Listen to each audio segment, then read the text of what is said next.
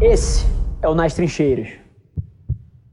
Já estamos com o primeiro convidado. Lucas, tá me ouvindo aí, irmão? Tô ouvindo bem, Rafa. Vamos nessa, cara. Manda bala aí. Como é que eu te ajudo? Então, Rafa, primeiro que eu quero dizer que eu acompanho teu trabalho há um tempo, até te citei numa live, tem me ajudado bastante. Eu sou advogado, especialista em direito empresarial e tenho me qualificado mais na área de contratos. Aí, o que que acontece? Nesse início de carreira, até por há algumas vedações éticas aí da própria OAB, mas assim, eu não vejo que isso me prejudica muito, porque seria algo como eu oferecer meu serviço de uma maneira agressiva e nem é a minha intenção fazer isso.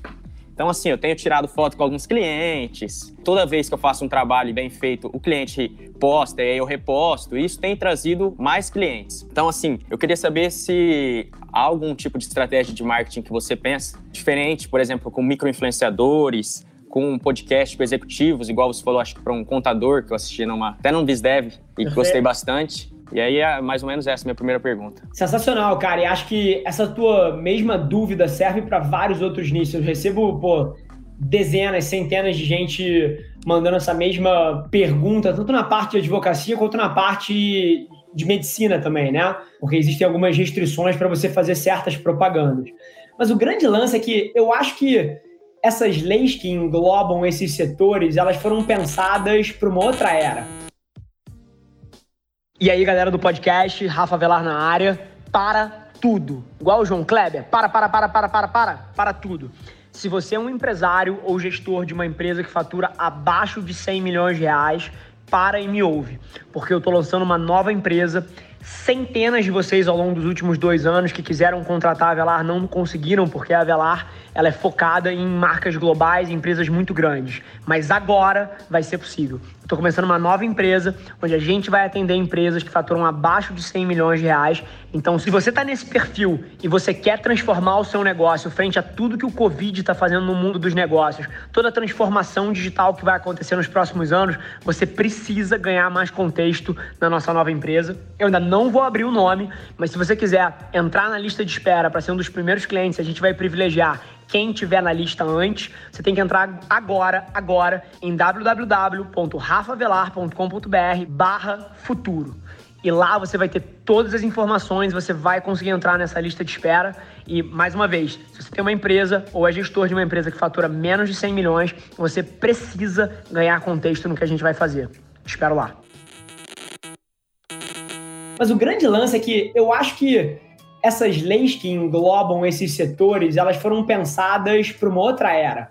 Para uma era onde o que era eficaz era você fazer propaganda do tipo, compre meu serviço. Cara, igual aqueles outdoors que tem nos Estados Unidos, que é tipo assim, a cara do advogado bem grande, ligue para mim que eu resolvo a sua vida, essas coisas são proibidas no Brasil, né? Só que a gente vive uma outra era, Lucas. A principal forma que você vai gerar negócio pro teu business ou pra empresa onde você, o negócio é teu ou você trabalha num escritório? Não, o negócio é meu. Legal. Pro teu negócio, cara, é construindo marca. E você não constrói marca fazendo propaganda do seu produto. Isso aí é a forma como você vende. Construção de marca você constrói de outras formas. E para te dar um exemplo, eu vou te contar duas histórias aqui rápidas que vão fazer você pensar. Porque sei, claramente você já está consumindo meu conteúdo e eu quero tentar arranjar um ângulo aqui que você nunca tenha ouvido. Porque, porra, vamos ser sinceros aqui, independente de ser do caralho estar tá comigo aqui no call, porra, é extremamente desinteressante você ouvir a mesma coisa que você ouve no podcast ou no YouTube, onde quer que seja. Então, cara, vou tentar te contar duas histórias rápidas. A primeira é do Guia Michelin. Você sabe o que é o Guia Michelin? Não. O Guia Michelin é um review dos melhores restaurantes do mundo. E tem Michelin uma estrela, Michelin duas estrelas, Michelin três estrelas. E basicamente o que esse negócio fez foi fomentar que as pessoas viajassem para conhecer restaurantes em outras regiões. Esse negócio foi criado há centenas de anos atrás, se eu não me engano, nos anos 1800. E sabe quem criou? Ou no começo da, dos anos 1900? Você sabe quem criou o Guia Michelin? Quem? A empresa de pneu. E aí que eu começo a entrar. Ela criou o Guia Michelin porque as pessoas elas usavam eh, os carros, usavam eh, os mecanismos de transporte, cara, dentro de distâncias curtas. Não era trivial você pegar um carro e ir pô, num restaurante que fica a 40 minutos de algum lugar, ou uma hora de algum lugar, ou duas horas de algum lugar para conhecer. Isso não era comum, não era hábito. E ela queria fomentar que as pessoas viajassem mais. Por quê? Porque viajando mais, chuta o que acontece. É, gasta mais pneu. Gasta mais pneu. Então, assim, e ela foi extremamente bem sucedida nisso. Hoje em dia, várias pessoas conhecem o Guia Michelin, mas não tem noção de que foi a empresa de pneu que criou esse troço. Outra história. Cara, você sabe quem é que inventou o livro dos recordes, o Guinness? Não. A cerveja Guinness. E pode parecer bizarro isso, mas o fato é que no começo do século ela estava enfrentando pela primeira vez na história queda de venda de cerveja. E o principal momento de consumo, né, no mercado de cerveja, você fala de momentos de consumo. A gente tinha muito próximo da Ambev e se debate, pô, como é que você cria grandes momentos de consumo? Como é que você cria eventos, porra, lives e momentos onde as pessoas vão consumir cerveja? Que isso é o principal drive de demanda. E o principal momento de consumo naquela época eram os pubs na Inglaterra. E pela primeira vez na história, as vendas estavam caindo de cerveja. E o que, que ela fez? Ela, pô, fez uma pesquisa de mercado, foi entender o, porquê as pessoas iam ao pub, o que, que elas faziam lá dentro, e ela entendeu que as pessoas iam pro pub para falar de amenidades, de casos curiosos. E quanto mais assuntos elas tivessem, mais elas ficavam no pub. Quanto mais tempo elas ficavam no pub, mais cerveja elas bebiam. Então, cara, a porra da cerveja criou o livro dos recordes e distribuiu esse negócio em todos os pubs da Inglaterra para ficar em cima da mesa. E, cara, o consumo de cerveja explodiu. Porque as pessoas que iam lá tomar uma cervejinha, agora abriam a porra do negócio, ficavam olhando o cara que tinha a maior cabeça do mundo. E ficavam olhando o cara que tinha corrido a maior distância do mundo. E isso virou isso que os gringos chamam de trivia, né? Que são essas curiosidades de assuntos fantásticos, hiperbólicos, etc. Cara, virou um dos principais assuntos de bar e moveu o consumo de cerveja. Então, por que eu te falei isso tudo? Você não precisa só de micro-influenciadores ou conteúdo de propaganda ou essas coisas. O que você precisa é de um tipo de conteúdo ou de estratégia de marketing que fomente negócios para você. E esse é o grande lance. E na hora que você abre esse espectro, você pensa, por exemplo, que, cara, te dar um exemplo. Se você fosse o dono da Infomoney, o seu escritório estaria mil vezes maior. Por quê? Porque isso é um conteúdo que interessa ao teu público-alvo, o conteúdo que está lá na Infomoney, está na Exame ou qualquer outra coisa dessa, ele interessa ao teu público-alvo, que são donos de negócio, são empresários, são empresas. E, cara, e a cada quatro artigos ali, você poderia ter um artigo seu que constrói demanda para o teu negócio de uma maneira indireta. E você poderia usar esse relacionamento com essa base para promover eventos que falam de direito. O grande lance, cara, é você entender que o seu marketing pode ter um chapéu muito maior do que só a tua área de direito específico. Se você tivesse o maior podcast do Brasil sobre negócios, a tua empresa seria 10 vezes maior. Se você tivesse o maior podcast do Brasil sobre liderança, a sua empresa seria 10 vezes maior. Não necessariamente você precisa falar de direito para mover a agulha de direito. A Michelin foi falar de restaurantes. A Guinness foi falar de amenidades, de curiosidades. Então, eu acho que essa cabeça de você abrir um pouco o espectro como a porta de entrada para as pessoas conhecerem você e a tua empresa é uma excelente estratégia de negócio. E aí, cara, cabe você entender como é que você aplica isso na sua realidade.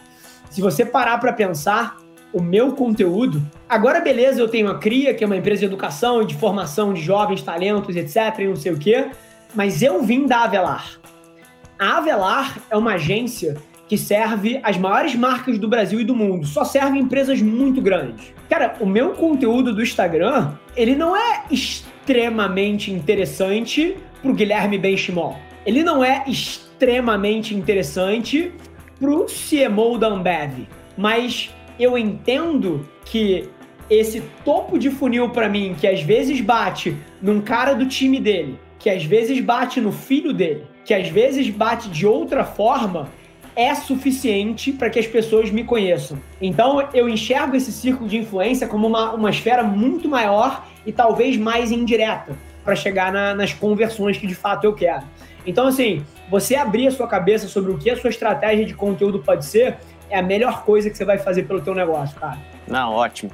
Aí agora só mais uma pergunta meio rápida, rápida. Manda bala. É, quanto a nichar o ramo de atuação. Por exemplo, eu me identificar como um advogado empresarial ou um advogado especialista em contratos, quanto que você acha que isso é fundamental para me verem como autoridade nesse sentido, né, nesse ramo? Boa.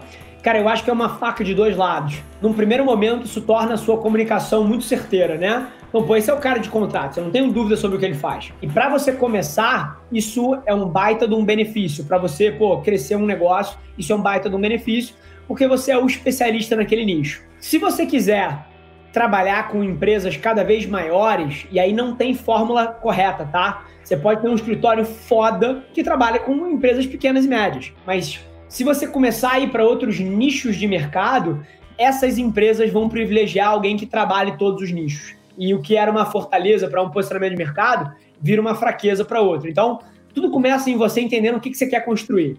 Você quer ser o escritório de empresas de middle market isso vai ser uma fortaleza. Você quer ser o, o escritório de empresas, cara, que estão listadas na bolsa, isso vai ser uma fraqueza.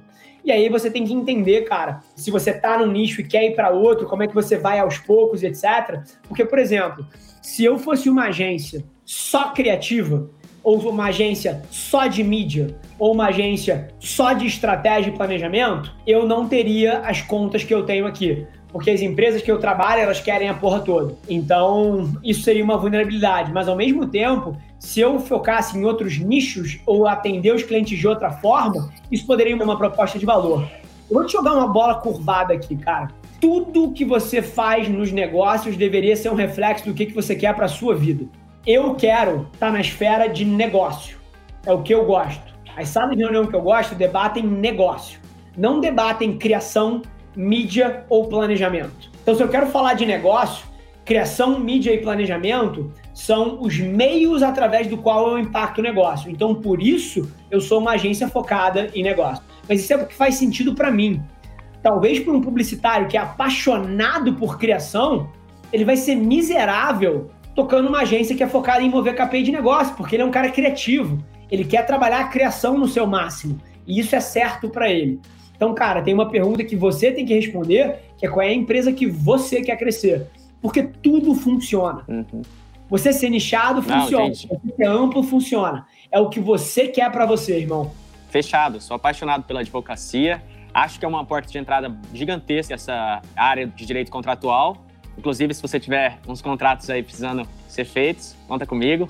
Adoro. É, eu acho que é isso, ah. Adoro vendedor, cara. Manda um DM lá pra gente falando que o time te deu Beleza. Obrigado Manda aí. Um DM na Avelar, tá? Porque se você me mandar um DM pra mim querendo vender alguma coisa, provavelmente não vou te responder. Mas na Avelar, a galera tem um puta Beleza. cuidado. Vários dos fornecedores que a gente tem, bicho, vieram do DM ali. Então, são pessoas que vieram, fizeram propostas interessantes e a gente acabou pegando. Boa sorte aí. Fechou. Valeu, Rafa. Abraço. Tamo junto, irmão. Vamos nessa. Esse foi mais um episódio da nossa experiência em áudio. E como eu já falei, eu adoraria saber que você está gostando do que a gente está compartilhando por aqui. Então não esquece, se você está tirando valor desse conteúdo, isso significar o um mundo para mim, que você tirasse um print da sua tela, postasse no Stories me marcando e aproveita para ir na sua plataforma favorita também e deixar um rating de cinco estrelas e um comentário lá, ajudando a gente a construir essa comunidade tão vibrante que move o Brasil para frente através do empreendedorismo e que fala desse Brasil que dá certo. É um prazer ter vocês comigo e a gente se vê no próximo episódio do podcast.